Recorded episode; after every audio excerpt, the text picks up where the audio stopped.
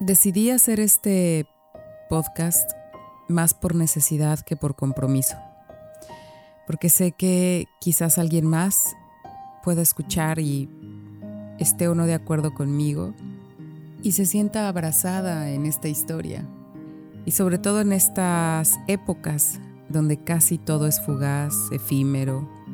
Esta vivencia la decidí grabar para que algo se quede Quise hablar en este podcast con lo más profundo de mi corazón sobre cualquier cosa, sobre todo lo que pasa, sobre la nada. Esa que se siente cuando pierdes algo, cuando pierdes a alguien. También cuando pierdes una oportunidad. Por ejemplo, la oportunidad de ser mamá.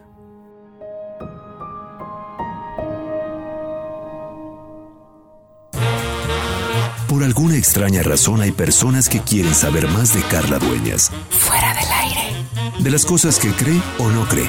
Sus opiniones torcidas de la vida, pues.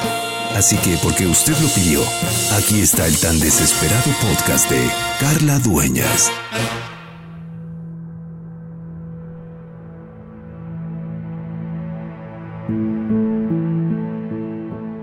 Cada minuto hay 85 abortos en el mundo. Según un informe de la OMS sobre derechos y salud reproductivos, anualmente se practican 45 millones de abortos en el mundo, más de 85 abortos por minuto, de los cuales 25 millones fueron legales. La Organización Mundial de la Salud, parte de la ONU, considera que unos 20 millones de abortos se dieron en condiciones sanitarias deficientes.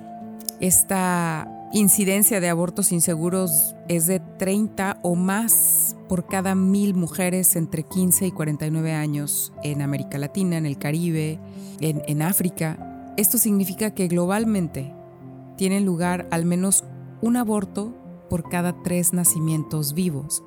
Cálculo que se hace más difícil, pues obviamente por la naturaleza clandestina de muchas de estas operaciones.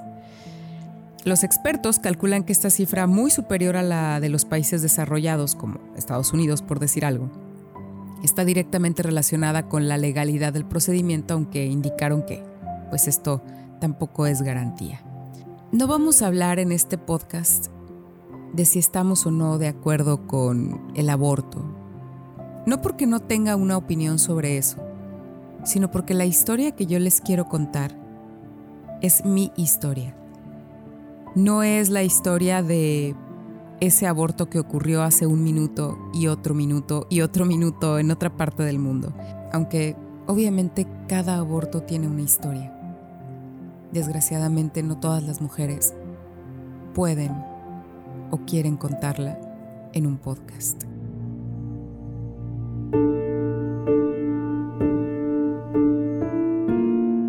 Cada cinco mujeres, sin importar su edad, Carla, tienen un aborto espontáneo, me dijo la doctora, y sin hacer ningún tipo de gesto, ni siquiera uno de amable o de consuelo, ni siquiera se atrevió a quizá mirarme a los ojos.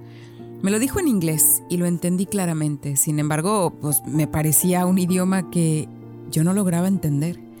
Un idioma que no era el mío, pero además un idioma muy frío casi como esa noche de invierno en las afueras de Montreal, en Quebec, Canadá. Era un producto de 10 semanas y dos días de gestación ya sin vida. Hay que sacarlo, me dijo. Y hay dos opciones. Puedo hacer un legrado ahora o te puedo dar medicamento para que tú lo expulses en tu casa. Creo que me lo dijo más rápido que como yo lo acabo de hacer. Después, muy segura, me dijo, físicamente estás en condiciones de hacerlo, puedes hacer este aborto en tu casa y pues sacar el resto del producto. Yo seguía como, como registrando sus palabras, pero sintiendo que, que no podía entender nada. Había pasado ocho horas en el hospital. Me habían revisado cuatro enfermeras, dos enfermeros, dos especialistas, un médico general. Me habían hecho dos ecos, una revisión manual, eh, me sacaron sangre. Todo esto como parte de un protocolo común y corriente para una paciente que llega con un aborto espontáneo. Para mí se trataba de una pesadilla, una pesadilla lejos de mi país, en otro idioma, uno que me di cuenta que no entendía. Yo no estaba ni física, ni mental, ni emocionalmente lista para eso.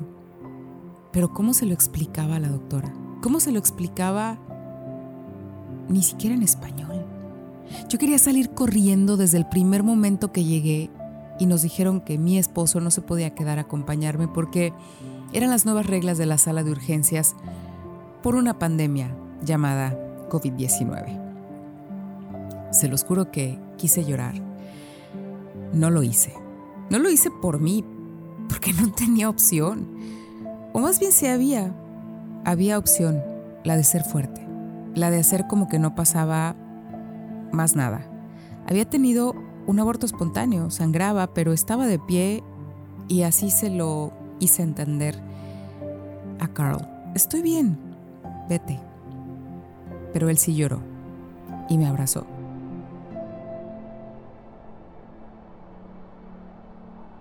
Esa he sido yo muchas veces, la que arregla, la que soluciona, la que produce, la que resuelve. Pero la verdad, ese día estaba cansada, porque a veces es más cansado no llorar, hacerte la fuerte, la que no se derrumba, la que a todo le encuentra un sentido, una forma de seguir, una solución, un porqué, cuando todo lo que vale y lo que toca simplemente es llorar, chingado, llorar, por lo que no se pudo, por lo que se imaginó y no pudo ser, por los planes que ahora ya no se concretaban, ya no eran. Llorar porque le ibas a poner un nombre, porque viste unas botitas en una tienda y las ibas a comprar, por la guardería a la que lo ibas a llevar, porque esas diez semanas y dos días que fui mamá me llenaron de ilusión, de sueños, de imágenes de una familia donde ya éramos tres. Y a eso también hay que enterrarlo. A esa despedida hay que hacerle un luto.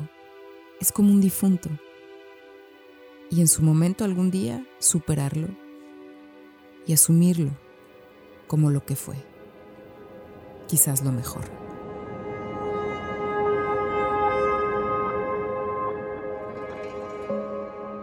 Lo mejor no porque no hubiéramos estado deseosos de ser papás, sino porque hay cosas que simplemente no puedes controlar, que salen de tus manos, de tu supuesto poder, ese que luego crees que tienes sobre toda tu vida y todos tus actos. No, ni siendo la mayor de mi familia, ni con todos los estudios, ni en otro idioma, ni con todas mis ganas o ilusiones podía haber hecho que esto no pasara. No pude haber detenido un aborto espontáneo. No hice nada mal, carajo, simplemente me arriesgué a vivir y de estos dolores también está hecha la vida, porque intenté encontrar todas las respuestas y me volvía a encontrar con la tristeza.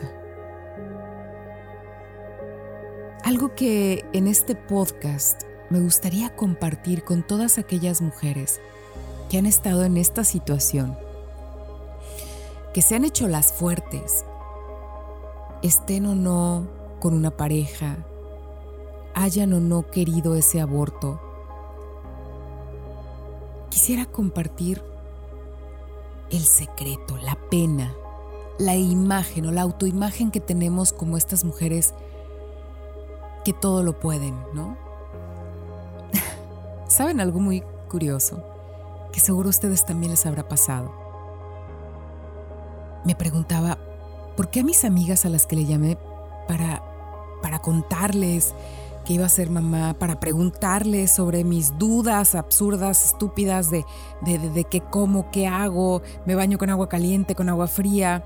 ¿Por qué no me advirtieron de los abortos espontáneos? Y digo advirtieron porque una vez que les comuniqué que estaba en el hospital o que les llamé días después, todas, todas habían tenido al menos un aborto todas.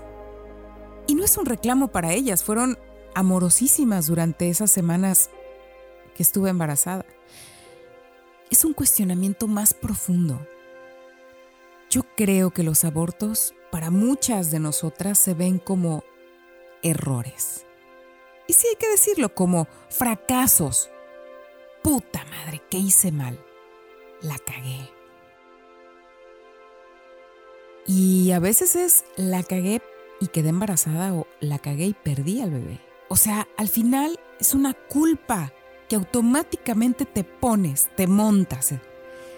Y sí, sí, sí, sí, aunque tengo, tengo un hombre eh, a mi lado, sensible, amoroso, esa culpa terrible, tremenda, de qué pendejada hiciste o qué hiciste mal, pendeja, me acompañó todo ese día y la noche en el hospital. Hice mucho esfuerzo, cargué algo pesado, me bañé con agua muy caliente. ¿Qué hice mal? Puta madre, ¿de qué no me culpé durante esas horas? Hasta de haber decidido ser madre a los 40. ¿Por qué no hablamos de eso con nuestros amigos, amigas, a veces ni siquiera con las parejas? ¿Por qué no decimos cuando estamos por lograr algo? Puta madre, también tengo miedo de no lograrlo de fallar, de equivocarme, para que entonces la otra persona, la que también tuvo miedo, te diga, no te preocupes, yo también pasé por eso, yo también tuve un aborto, deseado o no. La sensación de despojo, la sensación de vacío, yo no la había vivido de esa manera. Ni siquiera cuando perdí a mi madre. Y la había perdido hacia apenas un año. Recuerdo haberla visto llorar en un departamento en la calle de Montenegro, en el centro de Guadalajara, cuando apenas tenía tres o cuatro años yo. Me acuerdo que lloraba, algunas veces abrazada de mi abuela, mientras hacían de comer en aquel departamento pequeñito. Nunca supe si esas veces que la vi llorar fue por esos abortos espontáneos que tuvo. Porque sí, sí tuvo. Al menos un par antes de mi hermano y me los confesó entre el rojo y el verde de un semáforo en Avenida Patria. Así, tan espontáneo también. Yo en ese momento no supe qué decirle. La vi así como yo, tranquila, entera, tratando de verlo como algo normal. ¿Qué pasaba? ¿Qué pasó? Punto. Y arrancas. Saben que durante los embarazos de mi madre siempre me, me pareció frágil. Yo era la mayor, así que pues yo sentía que era la fuerte, ¿no? La que le tocaba ser eh, la niña que no causaba problemas. Pero con el tiempo me di cuenta de que no quería ser mamá porque no quería sentirme mm, no preparada. cuando, cuando te quieres dedicar a algo en la vida y de repente, bueno, pues te metes a estudiar a la universidad, como sea, con trabajos, créditos, becas, lo que sea. Tú dices, bueno, termino en tanto tiempo, me dan un título, estoy preparada. Pero para ser mamá, ¿en dónde se estudia? Cuando me enteré que estaba embarazada a finales de octubre de este tremendo 2020, me acuerdo que pensé, ¿estaré preparada? No, no estaré muy torpe ya para esto. Y luego pensé, ¿por qué? ¿Por qué no está viva mi mamá? Me dio coraje. ¿Por qué no está viva? ¿Por qué no le puedo compartir esta, esta alegría que a ratos, bueno, se convertía en miedo y luego me, me rebasaban las dudas y ya saben, las hormonas y qué va a pasar y cómo voy a cambiar y la pregunta del millón y voy a ser una buena mamá? Porque uno es madre desde que te enteras que estás embarazada. Pero esa tristeza de que no estuviera mi mamá para compartir con ella esos momentos se convirtió en una tristeza aún peor cuando me di cuenta que tampoco iba a estar para decirle que lo había perdido. Salí del hospital tranquila, como si más bien me hubieran quitado un peso de encima, como, como una parte de mi cuerpo. Me sentía ligera, pero ¿saben qué era? Que sentía como si me hubieran quitado una parte del alma. Carl me esperaba con los ojos hinchados y con todas las preguntas que yo la verdad no quería responder. ¿Cómo te trataron? ¿Cómo te sentiste? Eh, ¿cómo, ¿Cómo estás ahora? ¿Qué te duele? ¿No? ¿Qué te duele? Ah, te duele eso, el ser, pero te duele más el no ser. Bueno, se compraron los medicamentos, yo estaba muy entera, muy preparada para lo que me había dicho esa doctora en pocas palabras que yo iba a vivir, pero ¿saben qué? Tampoco estaba lista. No estaba lista para la cantidad de sangre además que iba a perder. Y estar en esos momentos literalmente desangrándote durante dos, tres, cinco días. Por eso no voy a hablar de si está bien o no un aborto si en qué condiciones, si en A, B o C, si las mujeres que lo provocan voluntariamente se van a ir al infierno, si las que no nos vamos a ir al cielo. No estoy hablando desde ahí. Estoy parada como una simple mujer con miedo, parada en la angustia de no saber si eso que está saliendo de mí en verdad estaba vivo si se iba a parecer a mí o, a Carl, si lo iba a poder cuidar, cuando me iba a decir mamá. Estoy segura que todas las mujeres en un instante, por un momento, hayan deseado o no ese aborto, tuvieron una duda. Ese miedo que te mata mientras alguien también se muere. Y seguro después de saber que estaban pues ya vacías, que ya todo el producto había salido de su cuerpo, también sintieron este despojo. Y de nuevo, el miedo de saber si en un futuro volverían a pasar por esto. Otra vez de manera espontánea o provocado, si lo iban a pasar solas o acompañadas. Pero al final sigues sintiendo culpa. Y sí, hay muchas explicaciones científicas y médicas en torno a un aborto y cómo ocurre y el por qué puede ocurrir y, qué porcentaje, pero ninguna parecía convencerme. Y entonces me di cuenta de que necesitaba ir más adentro de mi útero y regresar a la profundidad de mi terapia psicológica a distancia y entonces comencé esta terapia con toda la tranquilidad del mundo y le dije a mi psicóloga, ¿Te acuerdas que estaba embarazada? Pues ya no, tuve un aborto. Se lo dije tan tranquila, casi como mi mamá en ese semáforo en Avenida Patria aquel día. Y claro, Mayra me miró en la pantalla de la computadora y pudo detectar mi lado, no pasa nada, ya lo asimilé. Y como una gran psicóloga, con todos esos años de terapia más los años que tiene de conocerme, me dijo, ¿y en el fondo? Me quieres preguntar, por qué me pasó esto, ¿verdad? Pues yo te voy a contestar. ¿Y por qué no, Carla? No puedes tener el control de todo lo que te ocurre, no siempre. Y sabes qué, está bien. Está bien no tener el control, está bien sentirte triste, toca sentirte triste. Hoy toca llorar, mañana también, volver a llorar y así hasta que un día logres también encontrar no todas las respuestas, sino todas las razones para seguir viviendo. Ah. Y entonces me sentí aliviada. Ahora sí me sentí honestamente más ligera, más tranquila de saber que no todo lo que pasa, lo que me pasa, es por mi culpa, que no todo tiene que ver conmigo y hay cosas como la muerte de un ser querido, un aborto espontáneo que simplemente no puedo evitar. Nadie puede saber qué pasará, ni la doctora con todas esas estadísticas, ni la OMS sabiendo todos los protocolos médicos. Hoy más que nunca creo y confío en que hay algo más poderoso, más grande, más fuerte, más sabio, más amoroso, que nos cuida. Y que nos va mostrando que la vida está llena de estos pequeños milagros. Como el milagro de cuando fui mamá por 10 semanas y dos días.